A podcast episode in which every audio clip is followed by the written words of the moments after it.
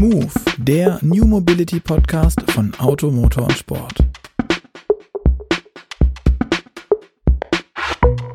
Hallo und herzlich willkommen zu einer neuen Folge von Move, dem New Mobility Podcast von Auto, Motor und Sport.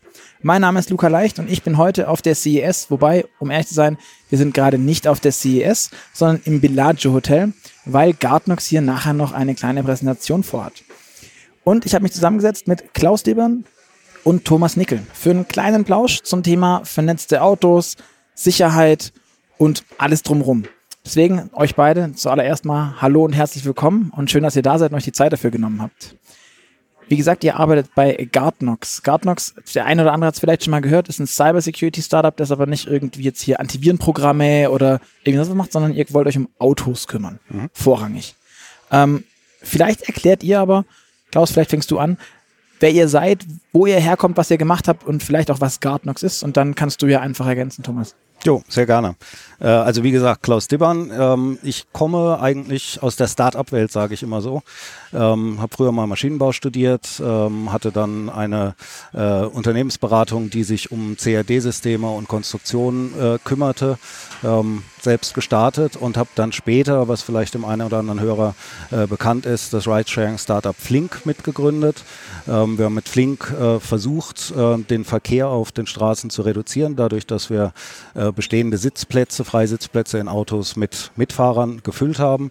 Ähm, wir haben 2017 Flink an Daimler verkauft und seitdem ähm, war ich ein bisschen am gucken, wo ich wieder sinnvoll einsteigen kann.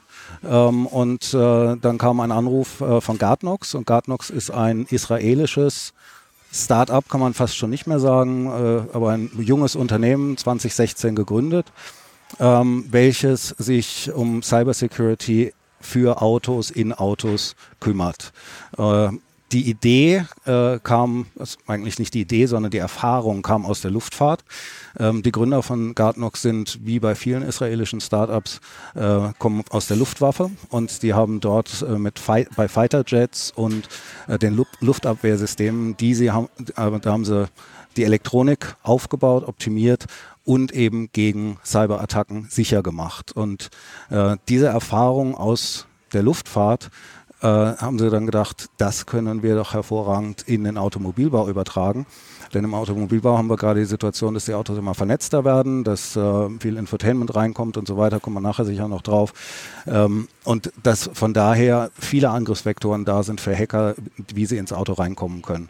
Und da ist ein dringender Bedarf und insofern kann man die Erfahrungen, die man aus der Luftfahrt, in der Luftfahrt gesammelt hat, einfach ins Auto übertragen.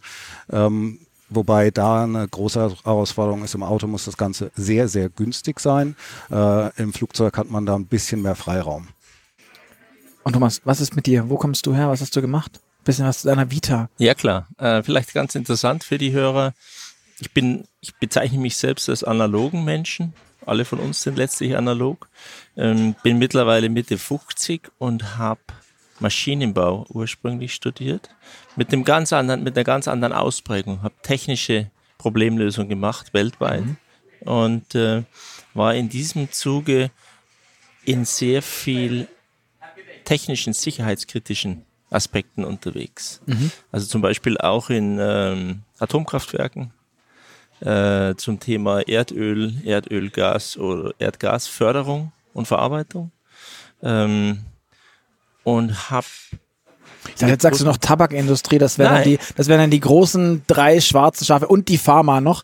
Und dann wären wir bei den, ja, bei den, bei den dunklen Industrien, die Pharma dieser Planet war auch mit drin. Hat. Pharma war auch mit drin. Na, allerdings insofern nicht so tragisch, weil es ging um das, Prozesse, Produktionsprozesse, Förderungsprozesse möglichst umweltschonend zu generieren. Also von, von vorhandenen früheren Dingen, wie die Abläufe waren, ich sage mal mit viel Verschmutzung da auch mit dabei, da eine komplett neue, verschmutzungsvermeidende Technologie einzutauchen.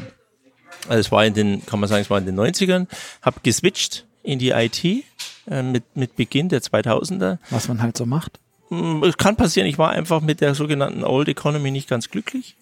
Ähm, musste dann aber feststellen, dass dieser, auch eine Startup, in dem ich damals tätig war, dass die die Internetblase nicht überlebt haben und habe mich dann nach einer kurzen Selbstständigkeit ähm, in die Automotive-Branche verirrt. Wirklich sehr zufällig verirrt. Eher in, in größeres Unternehmen, heute Bestandteil von Samsung, ähm, Harman Automotive und habe da festgestellt. Das sind die mit dem, übrigens für alle Leute, die das älter, äh, älter sind, das sind die mit dem Bäckerradio. Genau, richtig. Wer, wer, fragen heute auch noch viele, also in meinem Alter natürlich, fragen heute noch viele, ähm, gehört denn Bäckerradio eigentlich zum Daimler? Die Fragen gibt's heute noch. Der gehört ja auch irgendwie, also so ein bisschen, ne? So zumindest ja, fürs Gefühl. Ist schön. In so ein Strich 8. Genau.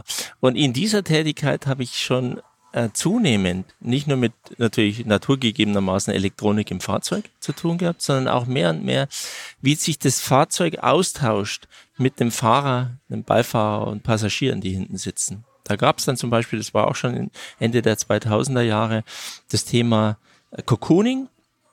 Das heißt, ähm, die Personalisierung und Individualisierung des Erlebnisses im, Fa im Fahrzeug für den Fahrer spezifisch, für den Beifahrer spezifisch und für die Leute im Fond mit dem Thema, jetzt spricht jemand hinten was und möchte mit dem Fahrer sprechen, er muss sich nicht über die Rücklehne drüber beugen und dem anderen ins Ohr kriechen, sondern er kann sozusagen in ein Mikrofon, das hinten verbaut ist, reinsprechen.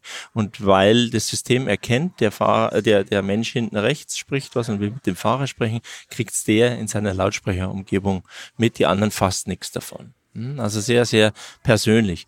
Und hat mich damals sehr begeistert hinsichtlich der Thematik, ähm, wie wird es denn sein, wenn Fahrzeuge zunehmend autonom unterwegs sind?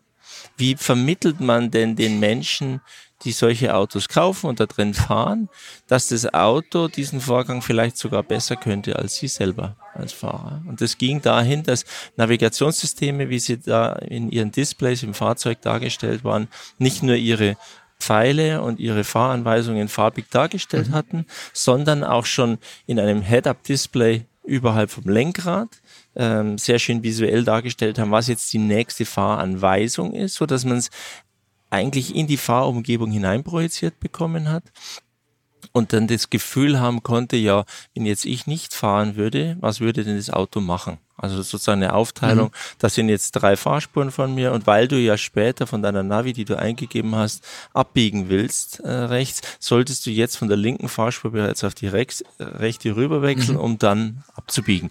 Und solche Dinge waren sehr interessant. Es ging nämlich in die Psychologie mit rein. Wie mhm. reagieren Menschen? Auf solche Systeme, äh, wenn sie ihnen Vorschläge machen und hatte dann verschiedene Aspekte im Zusammenar in der Zusammenarbeit mit kleineren Partnerfirmen. Mhm. Wie kommen neue Technologien dann damit rein? Und das ist das, was mich jetzt letztlich über den Step noch bei Huawei Automotive äh, mit Telefonmodulen fürs Auto, also Notruf direkt vom Auto aus abzusenden oder serviceorientierte Themen abzusenden. Ähm, und Vodafone, die letztlich als Telekommunikationsunternehmen auch im Auto sind, Secure Operating Centers anbieten, zum Beispiel um gestohlene Fahrzeuge zurückzuführen oder einfach äh, Fahrzeuge, die vielleicht liegen geblieben sind, mhm. ideal zu versorgen dass man die dann ideal betreuen kann als Kunden. Äh, über diese verschiedenen Stufen war für mich der logische, fast fehlende Step nochmal in dieses Thema Cybertechnologie, äh, Cyber Security mhm. reinzugehen, weil es dann den Kreis zum Anfang wieder schließt. Ich wollte gerade sagen, das ist eine, eine wunderbare Überleitung zu meiner nächsten Frage, die ähm, wie immer relativ direkt geht und für mich auch im Wesentlichen das Wichtigste angeht. Wir reden von Cybersecurity, wir reden von Cybersecurity im Auto. Ihr habt schon das Thema Hackerangriffe genannt. Ähm, deswegen vor, vorweg, sind unsere Autos denn sicher, beziehungsweise wie wahrscheinlich sind denn, dass es Hackerangriffe auf Autos geben wird in eurer Meinung nach? Ihr müsst jetzt ja sagen, weil ihr baut ein Produkt dafür, richtig? Richtig, also das Risiko ist, ist heute schon da und es passiert auch. Also man kann in Google eingeben, Auto-Hack äh, oder auch eine Marke und, und Hack und dann ja, findet dann, man mehrere Ergebnisse, was da so passiert ist. Aber dann sehe ich ja in der Regel irgendwelche Black Hat-Demonstrationen, also von dieser großen Hacker-Messe oder Veranstaltung, wenn man so will, wo unter Laborbedingungen Autos in irgendeiner Form so manipuliert wurden, dass sie ferngesteuert werden können, dass sie nicht verschlossen werden können, etc. pp. Aber ich glaube, wenn der, wenn der Normalsterbliche von einem Hack von einem Auto redet, dann denkt der, das war immer mein Gedanke zumindest, ähm, da sitzt jemand in einem dunklen Kämmerchen mit Kapuzenpulli vor einem flimmernden grüne Buchstaben über einen schwarzen Bildschirm. Ähm, und dann sagt er so, und jetzt biegen alle rechts ab. Mhm. Und dann biegen halt mal alle rechts ab. Das geht ja. Und Wenn alle rechts ja, abbiegen, geht's ja noch. Na, nicht, wenn du dann halt die Straße verlässt. Aber, ähm, oder nach links wäre noch schöner, zumindest hier in, in unserem ähm, europäischen Umkreis, genau. ja. Also abseits von England, wobei das ist ja, wobei das ist nur EU. Anderes Thema. Ähm, es ist so, dass das war immer mein Gedanke, aber ist denn sowas tatsächlich, darum geht's ja wahrscheinlich gar nicht bei dem Thema Cybersecurity. Worum geht's denn bei dem Thema Cybersecurity dann? Also erstmal ähm, geht es natürlich um das, was du angesprochen hast. Ähm, wir reden von sich bewegenden Objekten, in denen Menschen sitzen.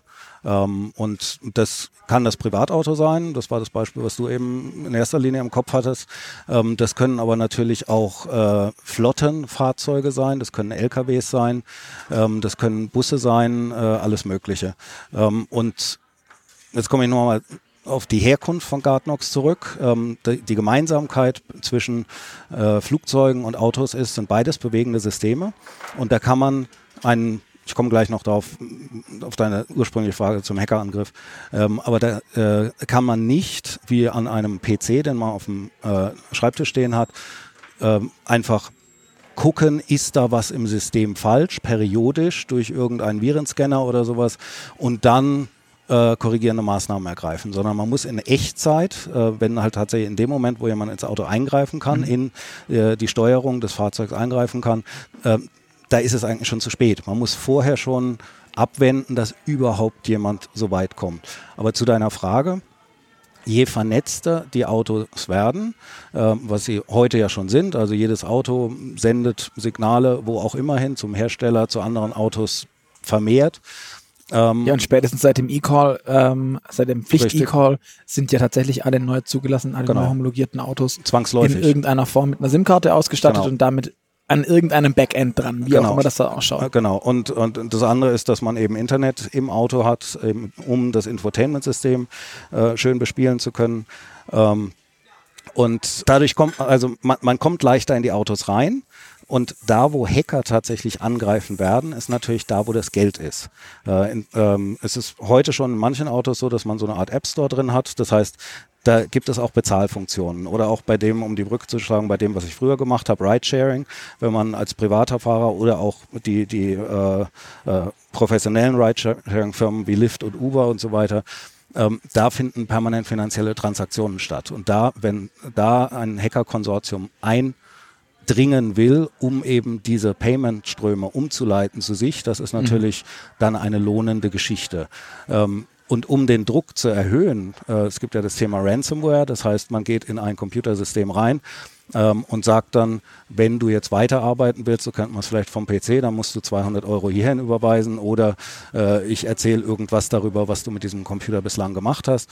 Äh, ähnlich kann das natürlich auch bei einem Oder ich lege das Ding einfach still. Also ich, Ich meine, das still, das, ganz das, das genau. häufige bei Ransomware. Ganz genau. Und das ist das Gefährliche zum Beispiel, wenn man eine Flotte hat. Also zum Beispiel in den USA sind Lkw-Flotten von einzelnen Flottenbetreibern tatsächlich bis zu 25.000 Fahrzeuge groß. Und wenn man da sagt, äh, ich bin übrigens in deine Fahrzeuge eingedrungen und wenn du mir jetzt nicht zahlst, dann lege ich die alle jetzt still. Damit wird eine ganze Industrie flachgelegt. Dann gibt es noch einen weiteren Schritt. Wir haben ja Elektro Elektromobilität, äh, die jetzt gerade dabei ist, richtig äh, abzugehen. Ähm, und die äh, Fahrzeuge stehen an Ladesäulen. Und an den Ladesäulen äh, werden natürlich auch Daten übertragen, um eben ein Payment zu machen. Ähm, und an der Stelle kann man natürlich auch wieder abgreifen. Und da kann es sogar in zwei Richtungen gehen, ähm, wenn man jetzt tatsächlich ein, ein äh, Bedrohungsszenario darstellen will. Zum einen, dass Schadsoftware ins Fahrzeug reinkommt, aber auch zum anderen, es kann zum Beispiel über das Infotainment-System, könnte man sich vorstellen, jemand ins Auto eindringen, ähm, um dann äh, an den Ladevorgang zu gehen und dann damit das Stromnetz äh, stillzulegen, beziehungsweise da irgendwelche Manipulationen vorzunehmen. Das heißt, je, je, je größer, also das zu deiner ursprünglichen Frage, das Hacken wird richtig kommen, wenn die Hacker damit richtig Geld verdienen können. Sie können richtig Geld damit verdienen, wenn eine kritische Masse da ist, wenn viele Fahrzeuge vernetzt sind oder eben in Flotten organisiert sind. Und deswegen ist das heute ein Thema, was imminent ist.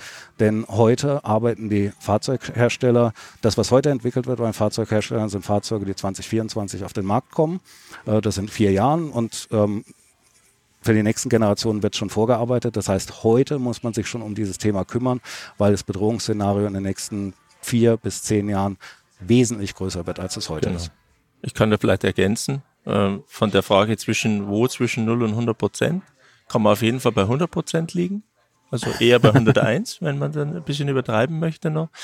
Ähm, und zwar mit dem Hintergrund, ich habe das können die Hörer jetzt nicht hören. Ich habe mein äh, Smartphone rausgeholt. Wir werden momentan abhängig gemacht als Endverbraucher. Äh, dadurch, dass wir, sagen wir, Face-Erkennung haben auf dem Handy, dass wir Fingerprint-Erkennung haben.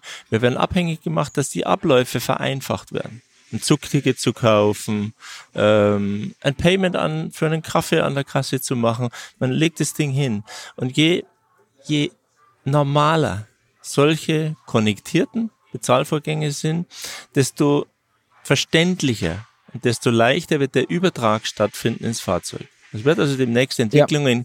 es wird demnächst Entwicklungen geben, dass Menschen beispielsweise über diese Face Recognition und über die Konnektivität vom Handy an ein Backend dann sagen können, hm, ich wollte dieses Fahrzeug bei Six, das ist etwas, was man sagen darf, das gibt's schon. Ich wollte dieses Fahrzeug reservieren. Ähm, ich bin jetzt vor dem Fahrzeug, mach's mir bitte auf. Mhm. Und dadurch läuft es. Und ähm, da haben wir sozusagen schon eine Art von ich nenne es jetzt mal positiven Hacking. Du hast also sozusagen einen Vorgang, der einen, einen Convenience, einen Komfortvorgang vereinfacht und ermöglicht. Und erst wenn dieser unterbrochen wird und die Eingangstore sind sehr vielfältig, du hattest vorher beschrieben, ähm, dass mit äh, der EU-Richtlinie, dass neue Fahrzeuge, neu homologierte Fahrzeuge ab April 2018 zwingend ein Embedded Telefonmodul für Emergency Call benötigen. Und dadurch sind die Autohersteller sozusagen zu einem gewissen Kostenblock gezwungen, den einzubringen. Den können sie nicht immer eins zu eins den Kunden aufbürden. Insofern suchen sie jetzt nach Möglichkeiten wie Services, Functions mhm. on Demand, dass sie das natürlich dem Endkunden schmackhaft zu machen, nicht nur in einem Notfall einen Notruf abzusetzen, weil das will keiner erleben, sondern am besten jeden Tag und zwischendrin. Hm, fürs Parken auf bestimmte Zeit ja. und für andere Dinge, dass man einfach sagt, ich bin froh, dass so ein, so ein Feature im Fahrzeug drin ist und das nutze ich. Und ab dem Zeitpunkt kommt genau das, was der Klaus gesagt hat, dass es dann Menschen gibt, die außerhalb von den Organisationen stehen und sagen, hm, jetzt gibt's eine ausreichende Menge an Menschen, die es benutzen und äh, jetzt können wir jemanden unter Druck setzen damit. Grundsätzlich brauche ich dafür ja aber immer irgendeine Sicherheitslücke als solche. Ja. Ähm, wie wie kommt es überhaupt zu solchen Sicherheitslücken? Jetzt muss ich ganz doof sagen, ähm, an sich ist das Thema IT, Viren, ich weiß es nicht. Äh, Firewalls gibt es beim PC, ich weiß nicht wie lange. Ähm, das ist jetzt keine Rocket Science. Also es ist eine Rocket Science, wenn man, ich glaube, wenn man sich damit intensiv auseinandersetzt, wird man sehr schnell merken, das ist sehr krass, was da passiert. Es ist aber nichts, was jetzt vom Stand aus weg neu erfunden werden muss. Für mich die Frage, warum tut man sich da dann offensichtlich so schwer? Kann ich was dazu sagen, schon aus der, aus der Tier One Sicht damals von Hamann, schon ab 2005. Mhm. Die Entwickler von Embedded Hardware und Software da drauf im Fahrzeug sind lange Jahre nicht von dem ausgegangen, dass zum Beispiel Fahrzeuge untereinander sprechen, Fahrzeuge mit Infrastruktur sprechen, äh, Fahrzeuge eben tatsächlich eine Konnektierung nach außen haben. Das kam erstmal über den Aftermarket. Also zum Beispiel Themen wie über eine OBD2 Schnittstelle einen, einen Dongle anschließen zu können, um ein privates Fahrtenbuch zu machen, um eine Flotte zu managen. Das waren Themen, um eigentlich das von der Aftermarket-Seite zu treiben, was die Autohersteller versucht haben zu vermeiden. Also sie haben das mhm. hauptsächlich deswegen versucht zu vermeiden, wenn man das Beispiel Deutschland nimmt, weil die flächendeckende Funkversorgung mit einer ausreichenden Bandbreite auf Autobahnen aus Sicht der Fahrzeughersteller nicht ausreichend gegeben war. Ich glaube, nach Herrn äh, Scheuers Netzausbau schwarze Lücken, wie auch immer diese App heißt, mit dem man diese, diese Funklöcher melden konnte, ähm, ist es nicht nur nach Sicht der deutschen Autohersteller, sondern auch nach, also evaluiert durch Dutzende, Tausende von, von deutschen Bürgern, die diese dämliche App runtergeladen haben. Ja, aber das ist jetzt ein Blick, den du gerade reflektierst, der ist ja quasi gestern, also 2019, sind ja das Dinge, Themen, die sozusagen ja. aufgekommen sind. Wovon ich spreche, ist ja gut 15 Jahre früher. Und auch da gab es schon die ersten Ansätze, sozusagen Konnektierung zu erzeugen, eben aus dem Aftermarket. Aber jetzt muss ich doch genau fragen, man hat vor 15 Jahren erkannt, es wird sowas vielleicht irgendwie mal geben können. Da gab es dann am Aftermarket so ein Ding. Ja. Jetzt sind wir 15 Jahre voraus Und ist es jetzt gelöst, das Problem? Nein, Habt ihr natürlich das, nicht. Wurde, wurde, wurde noch so spät gegründet, weil alle das eh schon safe haben? Nein, also- was ist, das, ist so mein, mein, mein Okay, man kann ganz einfach nochmal zurückgehen. Das kann auch jeder von den Podcast-Hörern gerade ganz leicht nachvollziehen. Es gibt einen relativ berühmten Hack, der eben nicht mit Kapuzenpullis, der nicht im Keller stattgefunden hat, aber durchaus von professionellen Personen ähm, und dazu geführt hat, dass Fahrzeuge übers Infotainment-System komplett übernommen werden konnten. Das war, meine ich, der, 2015 Der, der das Jeep Cherokee. Das war der das. Jeep, richtig, Genau. Ja, ja, genau. Das kann sich jeder angucken und es ist kein Fake und es ist kein Film irgendwie so gestellt, sondern es ist tatsächlich Realität. Eigentlich zu dem Zeitpunkt, denke ich mal, hat das, ist, ist es gerade übereinander gelappt mit dem, mit der Gründung von Gardnox fürs Automotive. allerdings musste man da doch über USB an dieses System ran. Das konnte man nicht richtig Remote Access machen.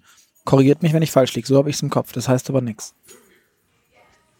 Kann ich jetzt auch nicht Also weil In der Tiefe die, sagen. die, die, die große Sorge, meine große Ja. Sorge, ganz offen, ist, ähm, dass jemand über die SIM-Karte, die ich jetzt äh, nach Gesetzes wegen im Auto haben muss, jemand sagt, haha, da ist ein Einfallstor. Ähm, darüber gehe ich rein. Ähm, damals hatte meines Wissens nach der Cherokee einfach keine saubere, in Anführungszeichen, Trennung zwischen diesen Systemen Infotainment und Fahrzeugumgebung, Fahrzeugarchitektur. Das ist jetzt ein wunderbarer Punkt, das kann ich gerade einhaken, weil du sagst, die hatten es damals nicht. Was macht die Autoindustrie heute? Aus dem Kostendruck kommen für elektronische Steuergeräte, virtualisieren sie mehr und mehr. Das heißt, wir haben heute zum Teil bei großen Luxusfahrzeugen bis zu 100 elektronische Steuergeräte im Fahrzeug. Die da kostet jedes Geld, da kostet jedes natürlich auch eine gewisse Art von Absicherung gegen Schadsoftware von außen, die, die in irgendeiner Form da reinkommt. Und was sie jetzt anfangen, ist aus Energieverbrauchsgründen, aus Gewichtsgründen, aus verschiedenen Aspekten zu sagen, wir müssen die Menge an Steuergeräten reduzieren, die im Fahrzeug sind. Das heißt, es gibt zum Beispiel ein Steuergerät, das virtualisiert ein Instrument Cluster und ein Infotainment-System und vielleicht noch eine Konnektivitätsunit. Und was passiert jetzt, wenn zum Beispiel jemand durch einen Hack ein nicht so superkritisches Infotainment-System basierend auf einem Android-Betriebssystem lahmlegt, dass da jetzt ein Totenkopf drauf kommt oder dass da irgendwas anderes drauf flimmert.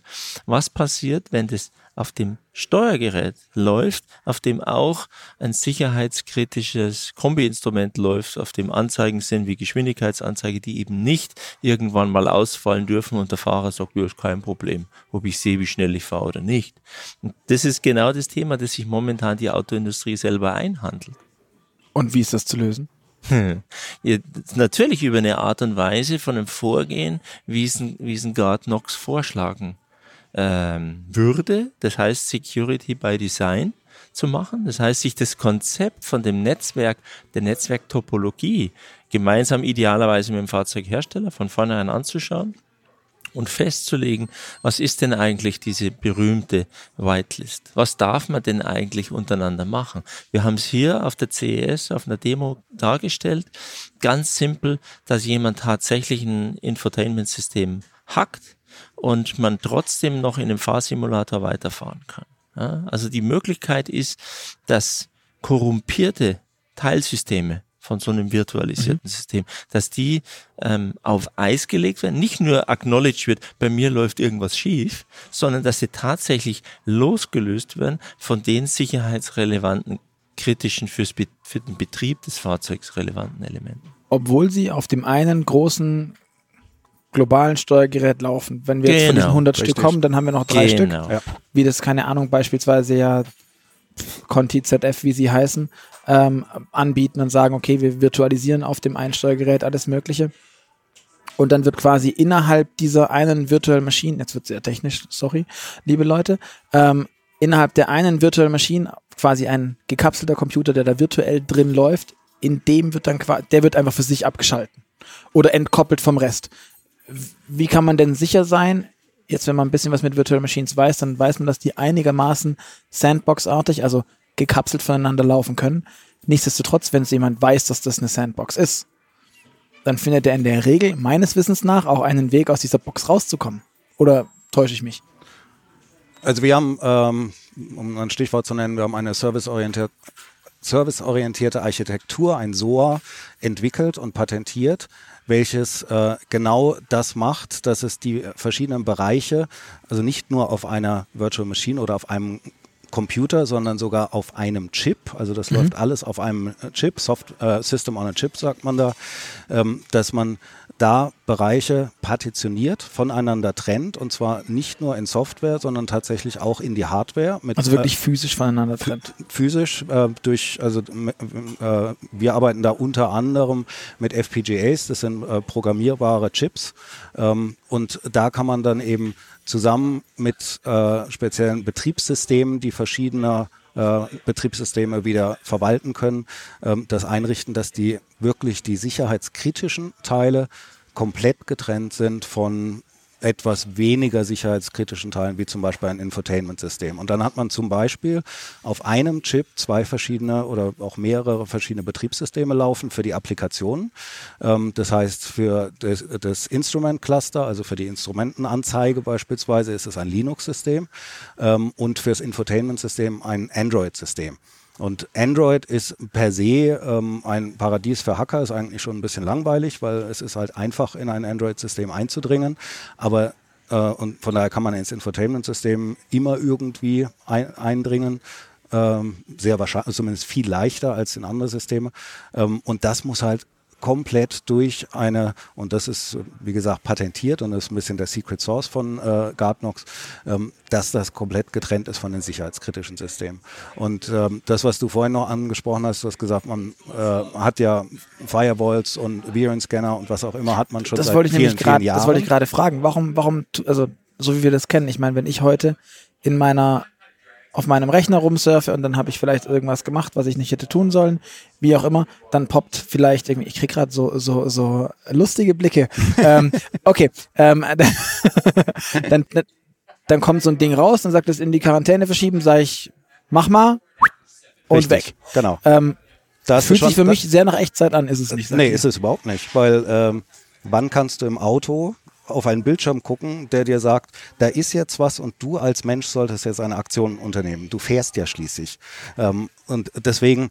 Äh, ja, dann sage so, ich dem so System halt, wenn du was findest, was dir irgendwie äh, krude ist, dann frag halt nicht, weil ich habe eh keine Ahnung, wie Datei XY ja. heißt, nee, weil ist genau ich bin ja wirklich echter Frontend-User. Genau, also das äh, ähm, wir reden da von einem Lockdown-Mechanismus. Ähm, das heißt, ähm, das Stichwort äh, hat äh, Nick vorhin schon ein bisschen genannt. Ähm, so eine Art Whitelist. Das heißt, es ist deterministisch. Wir oder der Fahrzeughersteller kann genau definieren, welche Signale über welches Protokoll von wo nach wo in welcher Situation gehen darf. Ganz kurz, wenn ich einhaken ja. darf, er muss es sogar. Er macht es genau. und er muss mhm. es sogar. Und das ist sogar der Zwang, den, den wir wiederum mit dieser Verantwortung für das Thema Cyber Security auch empfinden, ähm, dass wir uns nicht darauf verlassen, ich höre das von manchen anderen Marktbegleitern, wenn man so neudeutsch das sagt, dass sie sagen, also wir haben quasi eine Whitelist, nennen sie es jetzt mal, wir haben was, worauf wir wissen, dass es äh, ja zugelassene Befehle sind, Befehlsstrukturen. Und dann haben wir noch meistens mit AI Themen, die wir als Blacklist noch bearbeiten und so, sobald eine Konnektivität da ist, aktualisieren wir das und schieben eben diese Dinge auch in die Quarantäne rein, um das auszufiltern. Da sage ich mir immer, wir sind im Auto genau in einem Umfeld, das von dem Fahrzeughersteller und auch in Zukunft nicht anders sein wird, extrem genau definiert wird. Und diesen Teil ähm, beabsichtigen wir von der Gartnox-Seite auch komplett sicher zu machen. Zu wirklich 100 Prozent. Und wir lassen uns da in dieser Secret Source, wie es der äh, Klaus genannt hat, insofern durchaus in die Karten schauen, dass wir das als Benchmark auch jedem dann zur Verfügung stellen, wo das heißt, ähm, Warum ist denn jetzt diese Zusammenschaltung von mehreren Steuergeräten technisch effizienter, performanter und nicht angreifbar? Durch einen Hack von außen. Also das, das, soweit stellen wir uns da offen, dass wir sagen, wir erlauben das, wenn es grundsätzlich geregelt ist, nach welcher Whitelist agieren wir, dann sagen wir, innerhalb diesen Grenzen gibt's keine, da gibt's keine Ausnahme, die dieses System in der Form korrumpieren kann. Also es gibt auch noch andere Kriterien, die im Auto wichtig sind, um eben eine Sicherheit Das ist ein bisschen blöd. In, in Deutschland gibt es den Begriff Sicherheit, in, äh, im Englischen gibt es Safety, Safety und Security. Und das sind zwei komplett unterschiedliche Sachen. Safety im Automobilbau heißt einfach, dass das Auto sicher ist. Dass Functional man, Safety. Functional Safety. Das es explodiert nicht, wenn Begriff. du fährst. Zum Beispiel. Von sich aus. Ja, genau. und Dinge sind redundant, ähm, mhm. können nicht ausfallen und so weiter. Ähm, und das andere ist eben Security, das, da geht es um Datensicherheit und eben, dass niemand eingreifen kann mhm. und so weiter und so weiter. Ähm, Jetzt habe ich den Faden kurz verloren. Wo? Hier ging es, glaube ich, um das, dass du sagst, jetzt mal, auf welche Art und Weise wird das System als solches geschützt? Äh, genau, genau. Äh, ähm, und, und da gibt es einfach wesentliche Kriterien. Du hattest damit angefangen, du greifst ein.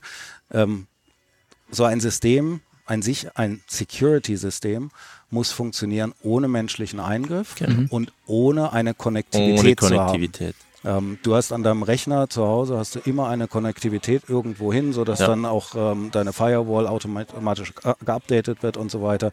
Ähm, so etwas ähm, und man arbeitet auch mit Konzepten, du hast das Wort vorhin äh, genannt, mit äh, Security Operations Center, dass eben Daten an ein Center geliefert werden und da wird dann geguckt, ob es irgendwelche Anomalien gibt. Aber das ist dann auch wieder nicht in Echtzeit, das ist viel zu spät, das, kann man nicht machen, das ist zu spät. Ähm, und das heißt, ähm, wir haben vorhin schon von Funk Funklöchern gesprochen. Wenn das Fahrzeug durch ein Funkloch durchfährt, kann nichts nach außen gesendet werden, aber trotzdem kann schon Schadsoftware drin sein. Es kann irgendwas passieren und das muss in dem Moment ähm, wo es passiert. Also beispielsweise, man denkt an solche Sachen, dass äh, gegenüber der Parkbremse wird das äh, Geschwindigkeitssignal ausgeblendet, äh, sodass mhm. man die Parkbremse plötzlich bei hoher Geschwindigkeit äh, betätigen kann, beziehungsweise wird automatisch betätigt. Was sie normalerweise nicht tun würde, weil sie eben äh, das Steuergerät guckt nach, wie schnell bin ich gerade, kann ich die Parkbremse betätigen oder kann ich sie nicht. Wenn jetzt durch eine Software eben die Geschwindigkeit hier ausgeblendet wird oder auf Null gesetzt wird, dann kann plötzlich bei voller Fahrt die äh, Parkbremse reingehauen mhm. werden. Und wenn du ein deterministisches und nicht von Konnektivität abhängiges System hast, was wirklich nur die Signale in dem Kontext und von dem Ziel, zu dem, äh, von dem Startpunkt zu dem Ziel, wie es definiert ist, vom Autohersteller vorher definiert ist, ähm, durchlässt. Wenn du äh, so ein System nicht hast, kann dieses, besteht dieses Risiko halt immer, dass so etwas passiert. Das heißt, ich habe hab aber vor allem in Anführungszeichen mehr Papierkram. Ich habe einfach vorher noch mehr aufgeschrieben, was das Steuergerät A mit dem Steuergerät B kommunizieren darf und alles andere blende ich aus. Und dann ist meine Whitelist ja einfach nur länger. Nein, das ist nicht mehr Papierkram, sondern es wird einfach nur darauf wirklich reflektiert. Die Whitelist ist ja da. Ja. Die ist ja da. Äh, sie wird nur heute oftmals von den, es gibt sogenannte Lastenhefte und Pflichtenhefte, also sprich, das Lastenheft ist die ist die Anforderung des Fahrzeugherstellers an die Systemlieferanten. Ja. Das Pflichtenheft ist die sozusagen die Reaktion darauf und die Formulierung hinter dem, was wir dir von dem, was du als Wunschliste hast, was wir dir liefern können oder wollen, machen wir einen bestimmten Preis. Und äh, meistens ist zwischen dem Lastenheft und dem Pflichtenheft bereits ein Delta. Das heißt, es wird weniger, Aha. es wird weniger angeboten als nachgefragt. Ähm, meistens aus dem Hintergrund, dass es auch einen Zielpreis gibt und der Zielpreis liegt meistens unter den Möglichkeiten von dem Systemlieferanten, den auch zu mhm. erreichen bei dem geforderten Land. Also Wunschliste halt. Und das ist die erste, sozusagen, das ist die erste Spalte, die da auftritt, wo es ein, wo es ein Delta gibt, äh, für diese offizielle mhm. Whitelist, sage ich mal. Das zweite ist, viele Dinge werden obwohl sie heute in der offiziellen Verantwortung der Systemlieferanten liegen, nicht erfüllt, weil sie unter den Zeitkriterien nicht erfüllbar sind. Das heißt, man hat einen Projektverlauf, man hat einen SOP und am Ende kommt jetzt beispielsweise für ein Navigationssystem, das fest eingebaut ist im Fahrzeug, dann der, der, der kritische Tag, an dem das erste Fahrzeug vom Band rollt, das ist komplett von seinen mechanischen Teilen her. Jetzt fehlt nur noch das Steuergerät. Und wenn beim Steuergerät ähm, dann, sage ich mal, bestimmte Eigenschaften vielleicht fehlen, es aber optisch gut aussieht, wird trotzdem irgendwann mal der Haken dran gemacht zwischen Lieferant und Beauftragende, damit dieses Fahrzeug als komplettes Fahrzeug existiert. Okay. Trotzdem gibt's Deltas in der Umsetzung. Und das ist natürlich die Frage, wer kann diese Deltas lösen, wer kann darauf pochen. Deswegen hatten wir eingehend gesagt, es ist notwendig, das Thema Security by Design mitzubringen. Ähm, natürlich muss es unter der Ägide des Fahrzeugherstellers laufen. Das heißt, wir werden nie komplett ohne die Autohersteller erfolgreich sein können. Keine dieser Cybersecurity-Unternehmen. Ähm, wir drängen natürlich ganz besonders darauf, dass der Autohersteller seine Verantwortung wahrnimmt. Wir gehen aber einen Schritt weiter. Wir sind nämlich jetzt bei dem Thema, dass viele Fahrzeuge im Aftermarket ebenfalls konnektiert werden oder eine zusätzliche oder eine andere Art von Konnektivität ins Fahrzeug reinbringen, weil ein Feature-Set nachgefragt ist vom Kunden, das der Autohersteller so vielleicht noch nicht liefern kann oder einen erhöhten Preis dafür verlangt. Und aus dem Grund äh, ist diese Whitelist wiederum notwendig, um diese Dinge, die nicht vom Fahrzeughersteller ursprünglich kamen, die aber trotzdem vielleicht einen zusätzlichen Aspekt des Netzwerks im Fahrzeug benutzen, bedienen. Das wäre dann wieder der OBD-Dongle, den du von äh, ja, als, Beispiel, hast, als Beispiel. Ja, als Beispiel. Da gibt es ja ganz verschiedene Aspekte dazu. Hm? Und diese Themen, die ebenfalls wieder von außen ins Fahrzeug und ins Netzwerk eingebracht werden, auch die fängt Guardnox ab. Das ist ja das Lustige. Ebenfalls wieder deterministisch, deterministisch, nicht ohne eine Verbindung zu einem Server weiter außen. Das ist ganz lustig. Man kann das innerhalb vom System machen. Ist ein komplexes Thema. Könnt ihr mit wenigen Worten und auch weil du die ganze Zeit ähm, mhm. mit, dein, mit deinen Lego, also ja. man muss es dazu sagen, das seht ihr wiederum nicht. Ähm, hier liegen sechs Duplo-Steine, die bedruckt sind mit Guardnox ähm, vor mir, mit denen der Thomas die ganze Zeit rumspielt. Mhm. Ähm, weiß nicht, ich glaube, er langweilt sich nicht, aber Nein, wahrscheinlich ist genauso wie ich, er braucht auch immer irgendwas in den Fingern zum, zum, zum, zum Rumspielen, äh, das für die Konzentration. Ähm, um das mal höflich zu formulieren. K könnt ihr uns kurz erklären, mit wenigen Worten einfach, dass es dass ich es meiner Mutti erklären könnte, ähm, wie das System von euch dann funktioniert, also worauf das aufbaut, beziehungsweise ähm, ihr habt es vorher gesagt, wir haben ein Linux-System beispielsweise für den, für den Kern, für die wichtigen Sachen. Wir haben ein Android-System mhm. für mhm. die weichen Sachen, mhm. ähm, die auch korrumpierbar sein ja. dürfen, ohne Ärger. Ja, ich versuche es mal mit, mit ganz kurzen Worten. Das Idealkonzept, sprich das Benchmark-Konzept, das wir selber schon aufgestellt haben, auch innerhalb der Autoindustrie auch schon vorgestellt haben, basiert auf bestimmten Komponenten, sowohl einem frei programmierbaren äh, Speicherbaustein, der ermöglicht Folgendes als separates zusätzliches Hardware-Element. Das kann in einem bestehenden System drin sein, mhm. kann aber auch zusätzlich mit reinkommen als Guardnox-Element. Auf diesem frei programmierbaren Speicherbaustein, da wird festgelegt, wie sozusagen diese Whitelist verarbeitet wird. Wie werden die sinnvollen, notwendigen Befehle im Fahrzeug verarbeitet? Wie wird damit umgegangen? Und das Besondere an diesem frei programmieren Baustein ist, das Fahrzeug wird erzeugt, das Fahrzeug kommt auf die Straße und fährt zehn Jahre. Und dieser frei programmierbare Baustein, der kann sich, der kann verändert werden, obwohl das Fahrzeug auf der Straße ist, ohne dass man das Steuergerät physisch entnehmen muss, den kann man tatsächlich aus Sicht des Fahrzeugherstellers, wenn man später sagt, ja, ich habe eigentlich ein paar Eigenschaften, die möchte ich mit einem sogenannten Modellpflege nach drei Jahren, die möchte ich reinbringen, die kann man auch in bereits bestehende Fahrzeuge mit einem. Und das ist einer der Kern ähm, Essenzen, dass es nicht diese dauerhafte Konnektivität nach außen benötigt, sondern dieser Baustein im Fahrzeug mhm. wird auf diesen Gesamtablauf optimiert. Und dann ist es tatsächlich so, dass es einfach nur die Prozesse überwacht, die im Fahrzeug laufen. Und die Prozesse, die als kritisch erachtet werden, die wirklich ausgeblendet werden. Also runtergefahren werden.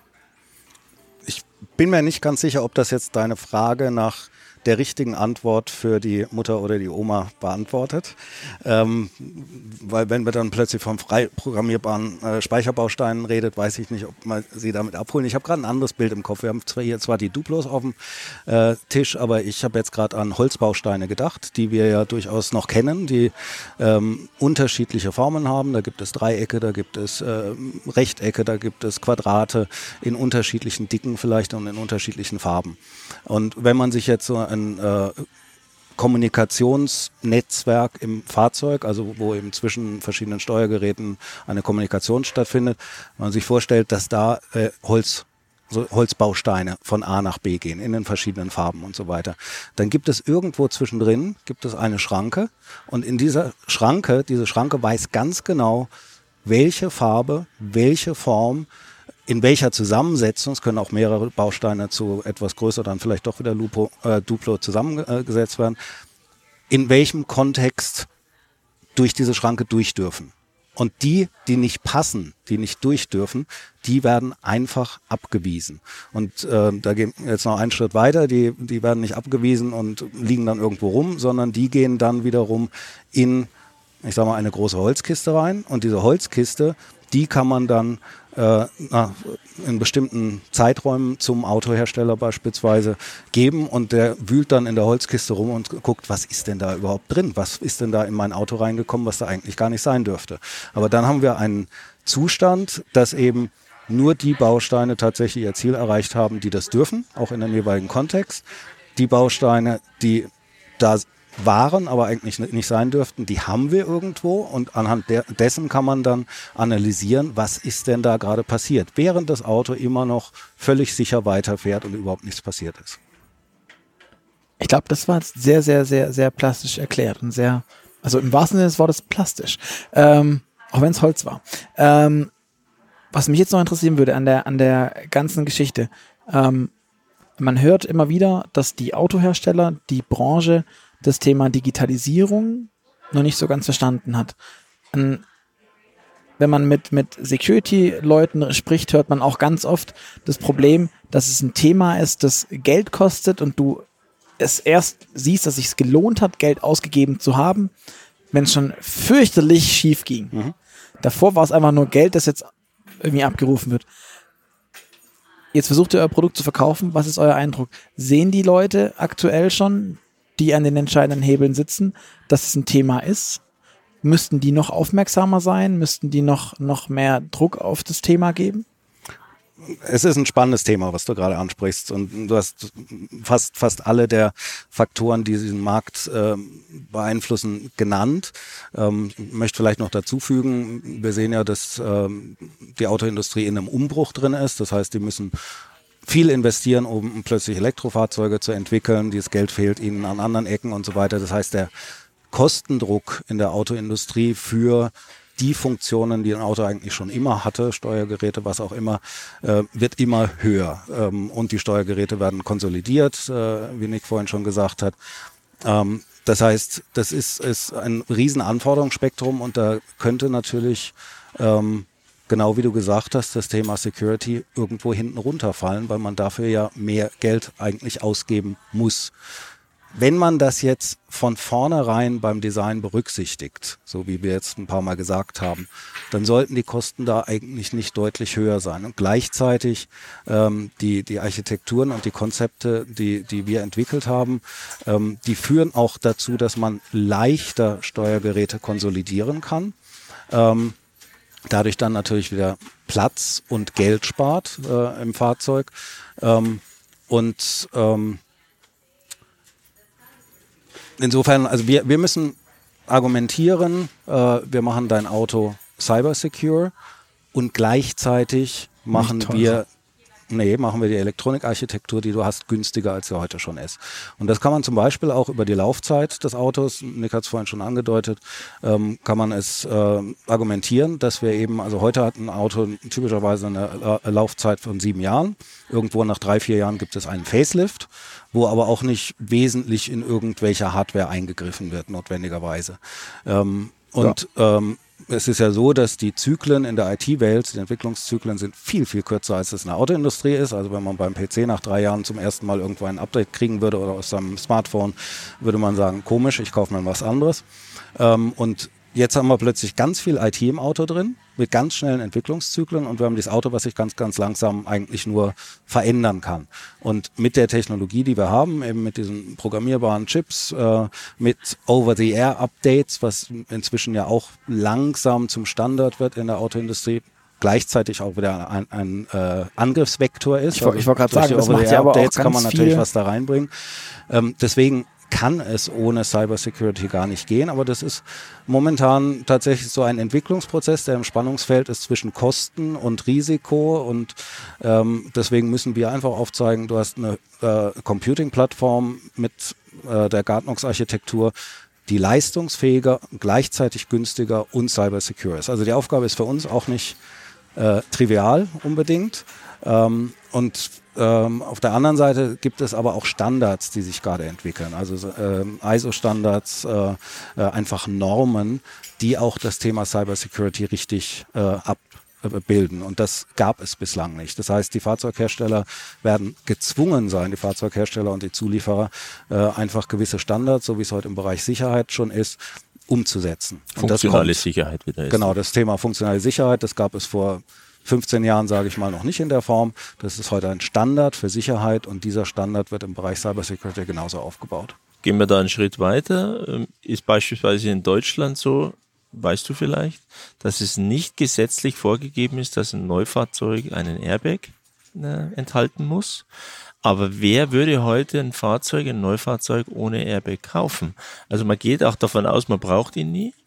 Und in einer ähnlichen Richtung ähm, versuchen wir den Markt natürlich zu bewegen, zu sagen, du bringst sozusagen Cybersecurity, das was wir als äh, Sicherheit gegenüber, nennen wir es mal, äh, Angriffen, die ungeplant sind von außen, ähm, was wir erzeugen, um das zu verhindern, dass das ein Qualitätsbestandteil ist, den jeder für sich genießt. Heute ist es mehr so was Schamhaftes, dass man unter den Teppich kehrt und sagt, ja, wir haben ja alles Mögliche an Vorkehrungen getroffen, dass eben keine Eindringlinge ins die, Fahrzeug also, also die klassische Antwort ist, wenn ich mit Presse äh, wenn ich Presseanfragen an die Hersteller stelle zum Thema Cyber Security, bekomme ich einen vorgefertigten zweier, vier Seiten langen Schrieb, in dem auf zwei Sätze zusammengekürzt steht, wir tun alles, was wir können, Natürlich. auf dem aktuellen Stand der Technik. Ja. Punkt.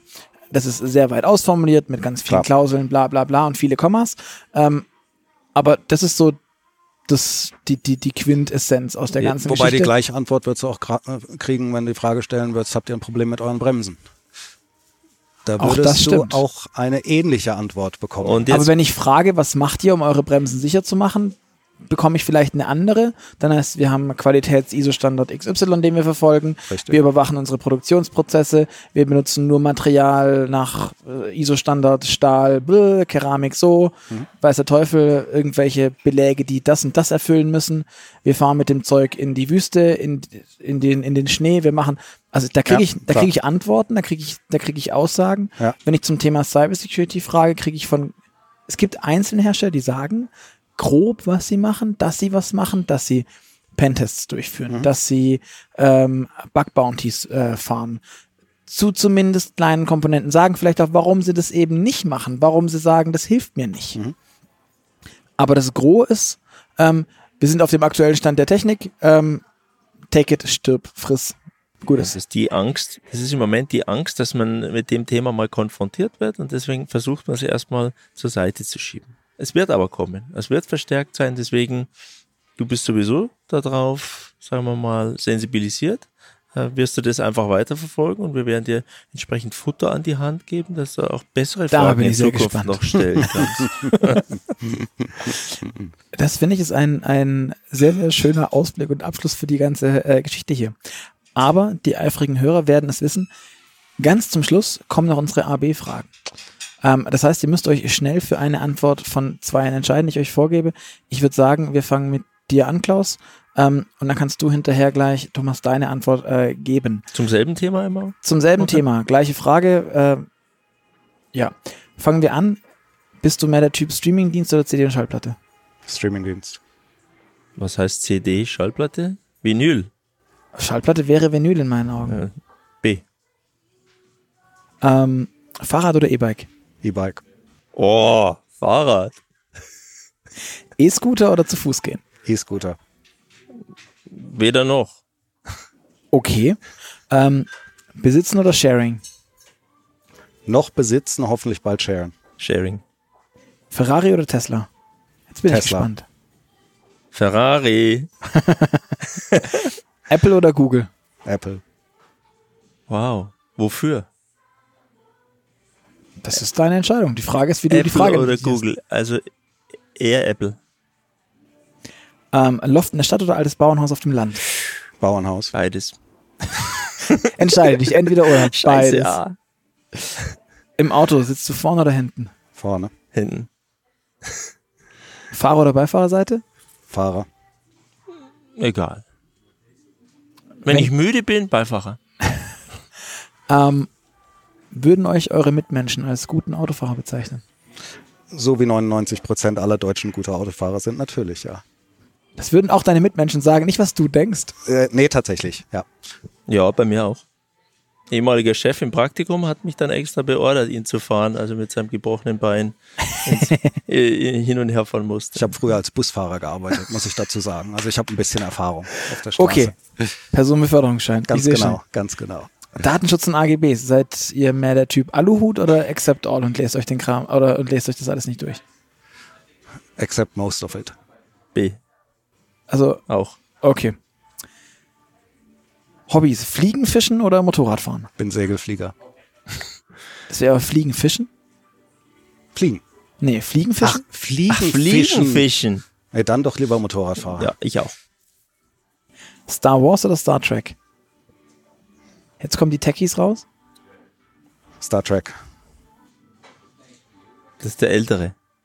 Also, Äh, ich weiß nicht, ob man da so wirklich von alt Auch ist. Es ist einfach eine, eine, eine andere Form der surrealen Wirklichkeit. B.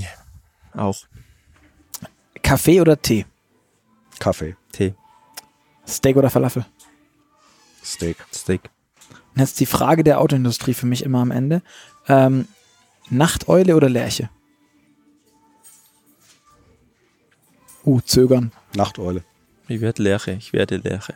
Ich Du war früher nicht- Nachteuch, ich werde Lerche. Das ist die Automobilindustrie, glaube ich. Das ist ganz witzig, wenn man mit der Auto, wenn man mit den Autoleuten redet, dann ist es fast immer, dass die nur früh aufstehen und dann ist halt so. Die mögen irgendwie das Morgengrauen. Ich, Ich bin ja, ich komme ja aus der Start-up-Welt. Genau, Insofern da ist- was anderes. Ne? Also äh, genau, Ja. P- P- Pizza, lange Abende und irgendwie Kickern.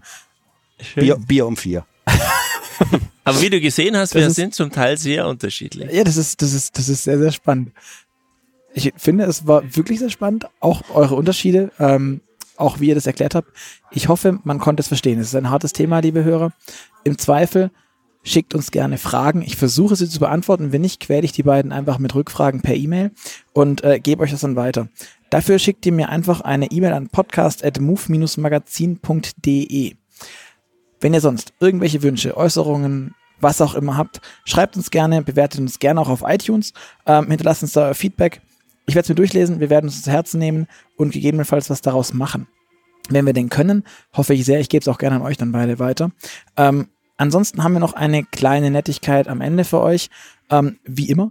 Wenn ihr möchtet, könnt ihr euch eine Gratisausgabe der aktuellen Automotor und Sport äh, bestellen. Ist quasi ein Ein-Ausgaben-Abo. Dafür geht ihr einfach auf www.motorpresse-aktion.de slash AMS für Automotor und Sport. Und dann bekommt ihr gegen die Bekanntgabe eures Namens, eurer Adresse für umsonst eine Ausgabe der aktuellen AMS. Kommt frei Haus. Ich finde, es ist relativ cooles Angebot. Ähm, kann man aber nur einmal machen, muss ich fairer halber dazu sagen. Aber an der Stelle, tschüss, vielen Dank euch beiden nochmal. Ähm, ich fand dir, es super spannend Danke und dir, ich hat hoffe, Spaß wir gemacht. hören uns bald mal wieder. Sehr gerne. Ciao.